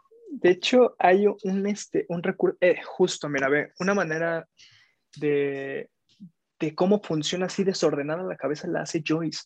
Joyce te escribe como eh, una, una escena lógica, como, no sé, este güey estaba escribiendo ta, ta, ta, y en vez de escribirte como un diálogo normal, o sea, como de yo escribiendo, ah, sí, dos más dos son cuatro. Eso sería la lógica normal, ¿no? Como muy cuadrada, muy... Pero la mente no funciona así, ¿no? Entonces, se escribiría como algo, no sé, eh, tú en tu escritorio vas a escribir algo y dos más dos son, no me acuerdo, pero me acuerdo que, que mi hermano una vez me enseñó matemáticas. ¿Qué será de mi hermano? Entonces, ya cuando de repente dices, ah, sí, me acuerdo que, se, que de esa vez que estábamos jugando con el perro, eh, dos más dos sí, son cuatro, ajá, siguiente. Y ese perro era un Golden Retriever y me, explico, y entonces no, no estás concentrado, güey, o sea... Y eso también tiene que ver con psicoanálisis, ¿no? Pues de alguna manera, psicoanálisis es muy, mucho más útil para mí, eh, personalmente, ya después me, me, tendrán que linchar los, los que sí ya se dedican formalmente a eso, pero me parece que el psicoanálisis tiene más utilidad para interpretar obras, güey, que en el espacio terapéutico.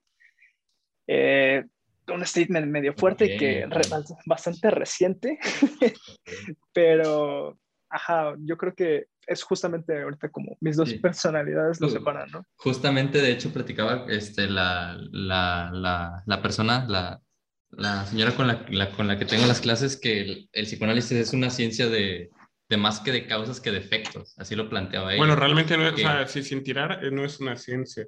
No, no, o sea, es un, Sí. Porque también nos este, falta el que nos vaya a linchar. no, es una, no, cumple el método científico. Güey, que nos quiere linchar, que estás viendo segundo por segundo para lincharnos, por favor. O sea, ya somos dos güeyes que estamos entrando en carrera y... De ingeniería. y de ingeniería. Y yo no sé nada. Yo nomás no quiero morirme de hambre. y ya, o sea, también, párale, un, párale a tu carro. Entonces lo plantaba ella así, que más que de causas es de efectos, ¿no? Es hacer como una regresión de, de, de, de qué fue lo que pasó una vez teniendo el efecto ahí, ¿no? No, no, no teniendo, sabes que estas son las cosas y vamos a predecir esto. No, no predice. Sí, no, no, no funciona así. Y hablando de personas, ¿cómo vas a, cómo vas a predecir algo tan, tan, subjetivo que es la mente, ¿no? O sea, entiendo esta onda de, de que por probabilidad, sí, está bien, pero por probabilidad no voy a saber cuándo me voy a enamorar, ¿no? O lo que puedo significar alguien para mí. Claro. Sí, o sea, en ese sentido, pues, puede, en ese, en ese sentido puedes defenderla, pero no justificarla. Sí, puedes, puedes, puedes predecir que a lo mejor yo, no se pueda tener más, más posibilidades de adoptar a un perrito Golden, Golden Retriever pero no puedes predecir qué fue lo que pasó en mi cabeza para yo decir, oye, yo quiero un perrito Golden Retriever, a lo mejor tenía uno y se me murió de chiquito y por eso quiero otro, a lo mejor me recuerda a mi papá, a lo mejor me gusta el color, o sea, eso no se puede. Y de ahí se pueden interpretar muchas cosas, de que, ¿por qué Golden Retriever? O sea, ¿sabes? O sea, sí, sí, sí está bien cañón.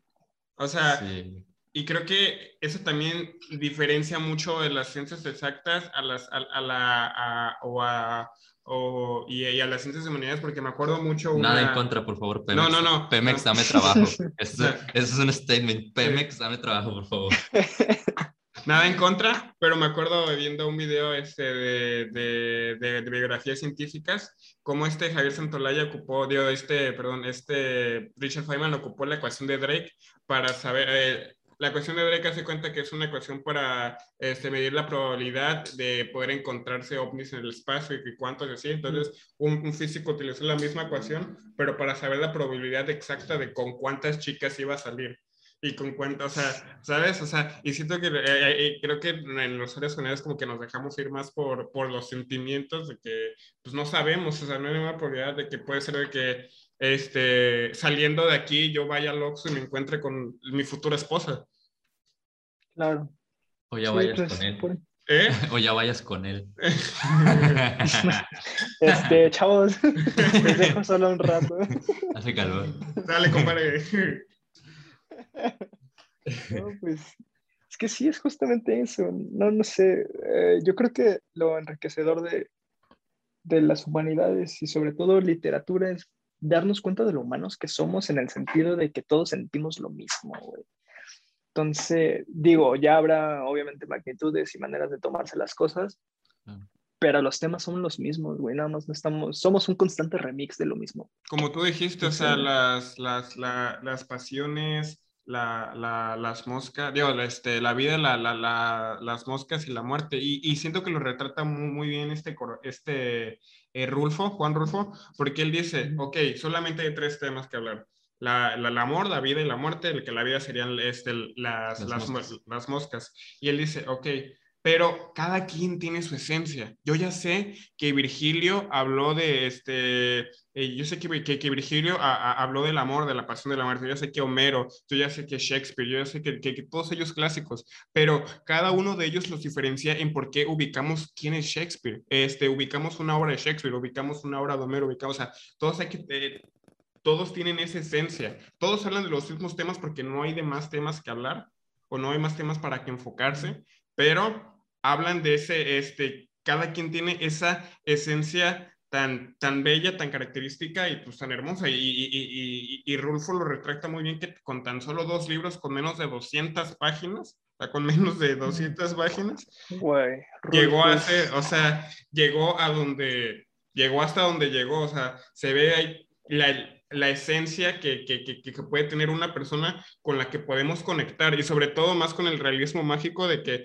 podemos conectar y abrazar ese sentimiento de, de, de personaje, de que con el personaje principal, güey, es que yo me identifico bien cabrón contigo, pero al mismo tiempo lo bonito del realismo mágico es que nos podemos escapar porque sabemos que lo que está pasando alrededor, o sea, en el ambiente, es imposible que pase aquí en la, aquí en la, e, en, en, en la vida real, o sea, como en Pedro Páramo es imposible que haya fantasmas, pero también podemos conectar con, ajá, pero también podemos conectar con los sentimientos del personaje, o sea, y lo podemos ver en películas, de que películas de Los Vengadores o de por decir un gran, un gran ejemplo, güey, cuando lloramos que no me quiero ir, señor Stark. O sea, ahí fue, o sea, ahí fue un claro ejemplo de realismo mágico. es, imposible que tú vayas a una luna peleando contra un titán. Pero es posible que conectes con los personajes que son humanos, güey. O sea, eso es lo bonito. También es eso, güey. Es que la diferencia, mira, ve, ahí, ahí es importante aclarar algo, güey. Es que el hecho de que una, a ver, una buena historia, güey, no siempre tiene que ser realista, güey el único requisito para volarte, si no vas a hacer algo realista, es que bajo tu misma mentira, güey, tenga lógica, güey. Porque ¿qué hubiese pasado si, si en este, en, en esta de Marvel, güey, eh, no me acuerdo cómo se llama, Endgame? Endgame. Eh, en esa madre, güey, imagínate que a mitad de, de la escena en la que Thanos, güey, va a matar a Tony, saliera, no sé, güey, un stream de My Little Pony, güey, ahí en medio atrás, güey dices, ¿de, dónde chingados, no? O sea, nunca justificaste nada, o sea, no puede ser, güey. Incluso ya, ya sería risible, güey. Es como de, ah, cámara, güey, ya. Cuéntate otra de vaqueros, ¿no? Ese es el punto, güey. Puede ser lo más, este, lo más volada posible, güey, pero mientras tú mismo respetes las reglas del mundo que estás planteando, todo chido, güey. Un, un buen escritor siempre es un buen mentiroso, güey. Y bajo esa premisa, güey, la mentira, güey, tiene que ser lo suficientemente buena para que me haga, para que me mueva algo, güey. Entonces, ajá. O sea, que la mentira sería la, que, bueno, en, en, en, palabras de este, de este Rulfo, que la mentira es la inspiración que te da la ficción. O sea, un buen mentiroso es, es un buen escritor de, este, en ficción. Bueno, así dijo ese vato. Sí, y, o no sé. Un, ejemplo más aterrizado. No, dale, dale. Ah, eh, rápido, eh, es que también, mira, notas también la injerencia que tiene un escritor sobre un tema en específico y en, y en especial con Rulfo es, Rulfo está hablándote de campesinos, güey. Y los, y los diálogos de los campesinos son bastante reales, güey. Dices como, sí, pues sí me imagino a alguien hablando así. No obstante, dices, ajá, ¿y por qué si son tan reales, güey? Y emula tanto la realidad, ¿por qué nadie ha escrito otra vez un Pedro Páramo? Esa es la diferencia, güey, la maestría con la que haces las obras, güey. Nadie va a poder escribir un Pedro, o sea, esas, esas palabras yo las afirmo y, les digo que nadie va a poder escribir otro Pedro Páramo, o sea... Es que son maneras de interpretar las cosas, güey. O sea, es como, podríamos decir lo mismo, no sé, güey, ahorita se me viene a la mente, güey. Hay muchos buenos animes, güey, pero ah. ¿qué, ¿quién va a ser un Evangelion de nuevo, güey? No va a pasar, güey. O sea, no. Claro, es, es la meca de o también, o sea, ya en, ya ya, en ejemplos más mainstream, de que, y, y, también nos pueden linchar aquí porque no son, no son ejemplos cultos o literarios, con Avenger, o sea, ¿quién va a poder, o sea, quién va a poder hacer otro, o, o, otro espacio cinematográfico tan grande y tan épico que, que logró llegar hasta donde llegó, o sea, que a lo mejor muchas personas que les gusta el cine clásico, pues no, no vieron las películas de Marvel, este, yo fui una de ellas, no, no, no, no vi todas, pero pues, o sea, reconozco que otra genialidad tan, tan épica desde superhéroes no va a poder ser hecha, o sea. Sí. Que también, por ejemplo. Ah, dale, dale, dale. ya, ya, ya, ya, suficiente. No, decía que otro ejemplo más, más, un poquito más aterrizado, pero pues que a fines de cuentas entra dentro de es Interstellar, güey. O sea, Interstellar, se arma todo un viaje para, para salvar al, planeta, entras a quinta dimensiones para hablarte sobre el amor, güey. Para hablarte sobre el amor, que es la el único que trasciende dimensiones, güey. Es, creo que es, lo, es el vivo ejemplo de que... El amor, las pasiones y, la muerte. Y justo ayer platiqué, platiqué de esto con, con un escritor de aquí, desde aquí de la ciudad. Utilizar la ciencia ficción como herramienta para, para describir los problemas intrínsecos del ser humano, que es al final de cuentas lo que, lo, con lo que llegas conectando. Ajá, sí, güey. Es que sí, es, es que es eso, güey. O sea, realmente se puede hablar de cualquier cosa, güey. O sea, por ejemplo, puedes hacer una narrativa increíble sobre una piedra, güey, pero ojalá seas Kafka, güey. O sea, ojalá. tienes que... O, sí, güey, o sea... Ojalá seas Márquez también, de que puede ser una narrativa hermosa de una silla o de un cuarto, pero pues no eres Márquez. Exacto, es que también es como que justo lo, lo, la visión que puedes dar de algo tan común, ¿no? Porque, por ejemplo, con Márquez, cada vez me gusta menos, tengo que, tengo que decirlo. Por ejemplo, este, el, el amor en los tiempos del cólera me pareció demasiado rosa, güey. O sea, no puedo, güey. Eh, pero, por ejemplo, Cien años de soledad me gusta más por justo lo pintoresco que puede ser Macondo, güey está padre, o sea, como que te plantean toda esta onda mágica de un pueblo que podría ser, no sé, aquí la Marquesa, ¿no? Por decir alguna cosa, aquí en Ciudad de México está una madre que, bueno, este, cualquier pueblito que se te ocurra, güey, es como, pues sí, suena como a, suena a Macondo, güey. Obviamente no, el viento no se lleva a las más guapas del pueblo, pero, pero puedo ver el reflejo ahí, güey. Dile la cortaza eso. Güey, ay, es que ese señor es otra cosa, güey. O sea, hay mucha gente que dice, como, eh, es que eso es de básicos, leer a Cortázar. Y, ok, eh, yo creo que Cortázar es de las personas que o amas o odias. Es que creo que leer a cualquier autor del book latinoamericano, pues obviamente, pues es básico, o sea, no es básico en el sentido, pero pues cualquier persona que te diga, no, pues es que me, me, me gusta Vargas, ah, pinche básico, o sea, me gusta, creo que cualquier persona como que muy de ese, de ese, de ese boom, o no sé, güey, es que, ¿sabes qué, güey? Yo creo que el, el desmadre con Cortázar es que se, se prostituyó mucha de su obra para redes sociales, güey. El típico, eh, siempre han dado para, sin buscarte, pero siempre para encontrarte, una cosa así. De Rayuela es como, ah, suena bonito para mi siguiente post, ¿no? Pero, pero pues no ves a nadie haciendo lo mismo con, con Vargas Llosa o con, o con Márquez, ah, que pues Márquez también he visto que... Vargas Llosa es muy sexual, güey deja todo eso, güey. O sea, no habla de amor tal cual, güey. O sea, habla de las pasiones, pero pasiones como carnales, siento yo. O sea, como que. Más carnales. Ajá, habla de esas pasiones. Que por ejemplo, ay, güey, es súper machista, güey. Pero por ejemplo, este. Hay una escena que me gusta mucho de. Ah, sí, Vargas Llosa es muy machista, güey. Sí, sí. Pero es que esa escena me gustó en específico porque hace coherencia en la, en la historia del, del libro, güey. En, en la ciudad de los perros hay una escena, güey, en la que no voy a contar qué pasa, las razones por las que estos güeyes llegan a la cárcel. Ah, porque esto es una, una escuela de cadetes. El punto es que los meten a la cárcel por razones que si los leen ya verán qué pedo. Pero se tiene el rencor este, los personajes al, grado de que se quieren agarrar a chingadazos, ¿no? Pero pues estás en una cárcel militar, güey, haces desmadre y pues te va peor. Entonces, se, pues sí se, se agarran a, trompones, pero lo hacen callados, para que el guardia no, no se dé cuenta. Entonces nada más este, te, te plantea el, el, cómo se agarran, pues se rifan un tiro en silencio nada más. Y está tan bien redactado que te puedes eh, hasta escucharlo, el golpe seco, güey. Eso es increíble, güey. O sea, estás viendo las páginas del libro, pero tú ya, tú puedes hasta escucharlos, güey. O sea, puedes escuchar el, el, el golpe seco y el rugido de, del otro que lo recibe, ¿no? Pero hablando como si cuando si psicoanalistamente, pues eso es lo que te interpretas tú por lo que estás sintiendo y por lo que estás este, leyendo en, en esos momentos. Entonces, el que yo lo interprete eh, de otra Claro, pero es que también, también está otra cosa ahí, güey, porque es que mucha gente dice como, ah, es que literatura es muy subjetiva. Mm, sí, no, güey. O sea, una lectura es la que tú le das y otra es lo que verdaderamente quiso decir el autor, güey. Sí. Y tu deber como buen lector o sea, y tu, tu, deber como buen lector es saber qué quiso decir el, el, el escritor, güey, que también ya es como mucho más bonito, güey. Sí, sin aportar, Les ponía... sin aportar tu subjetividad, pero siempre dando cabida a lo que, a lo que para de verdad es la lectura. Sí, o sea, claro. y bien lo, o sea, y lo dijo Rulfo, que sea una lectura, pues, que con, con, con palabras fáciles, eh, Pedro Páramo, eh, es una lectura con, y, y, muy corta, con demasiada profundidad, que el, o sea, buen Rulfo dijo, necesitas leerla mínimo tres veces para, para realmente profundizar a la lectura, güey. Y es, y, y, es eso, o sea, de leerla tres veces para saber lo que Rulfo quería decirte o lo que Rulfo quería comunicar.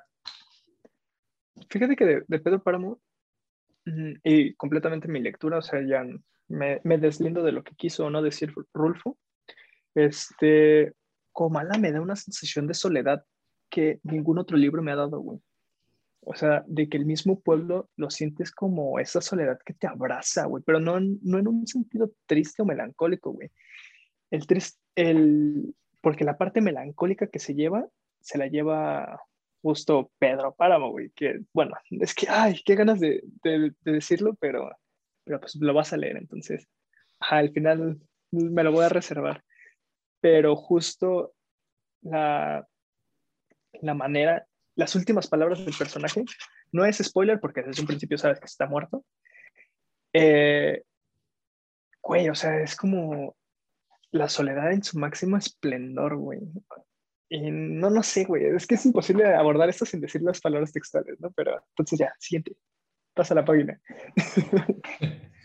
no, pues, este, mm, creo que no sé si ya quieres, quieres dar el episodio, le seguimos, ¿Qué, ¿qué, opinas, qué piensas, qué dices? Pues tú tienes que salir, ¿no? Sí, la verdad, yo ando un poquito corto de tiempo, este, pero pues sabes que tienes, tienes la puerta abiertísima este, para otro episodio, Este, y pues nada, siempre hago esta pregunta, bueno, voy a empezar a hacer ya esta pregunta, este, eh, no sé, quiero que sea como un iconito también.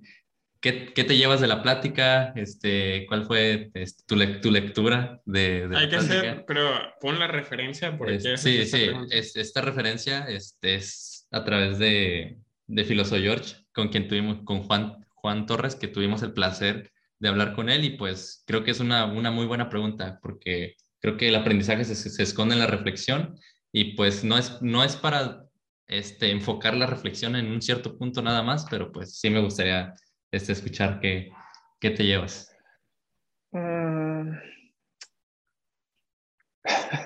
No, pues nada, sobres.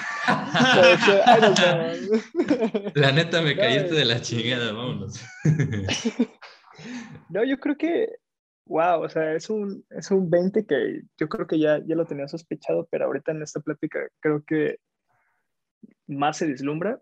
Es eh, renuncia a tu carrera, güey, dedícate a lo que te gusta, güey. Yo creo que, yo creo que no, no hablo con el mismo entusiasmo, güey, de, de, mi carrera, güey, con, con lo que verdaderamente me apasiona, ¿no? Con lo que verdaderamente me apasiona, que es la literatura. Eh, en un principio lo justificaba como una onda de, es que para mí es, la psicología es mi esposa, güey, literatura es mi amante, güey, si la hago mi esposa al amante, pues me lo, es lo mismo. Me, lo dijiste a mí, güey. Sí, sí. Es que es eso, es como, como, eh, no sé, como que no me gustaría formalizar mi pasión, pero, pero ahorita es como que, mm, no sé, tal vez suena como mejor posibilidad, güey. Entonces yo creo que sí, güey, me, quedo con eso. Ese es el demonio hablando. Esas moscas, esa demonia. Claro, güey. Como bien dijo Ángel, hay, hay, hay moscas que la que tú sabrás si agarrarlas o matarlas. Sí, güey, yo creo que ya le intenté matar lo suficiente, entonces tocará intentar atraparlo. Pues bueno, eh, creo que hasta aquí llegó el episodio. Eh, muchas gracias a la gente que, que, llegó para acá, toda la gente, gracias por escucharnos o vernos. Este, ¿Cómo te podemos seguir en redes sociales, güey? En Instagram. Este, la neta no voy a aceptar a nadie, pero estoy como Cotodama 90. Este, pero, sí, así pueden, así pueden seguirme.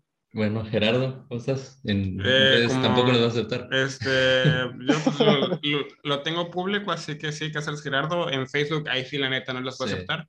Este, y pues ya. También en Twitter lo pueden seguir como Gerardo Rafael. En, en, Twitter y Instagram Ángel Ochoa PZR y en Facebook igual no los voy a aceptar. Quiero permanecerlo, tenerlo privado todavía. De preferencia sigan a Parlamento Vacío. Sí, Parlamento Vacío también. Este el Instagram Parlamento Vacío mejor. No nos sigan nosotros.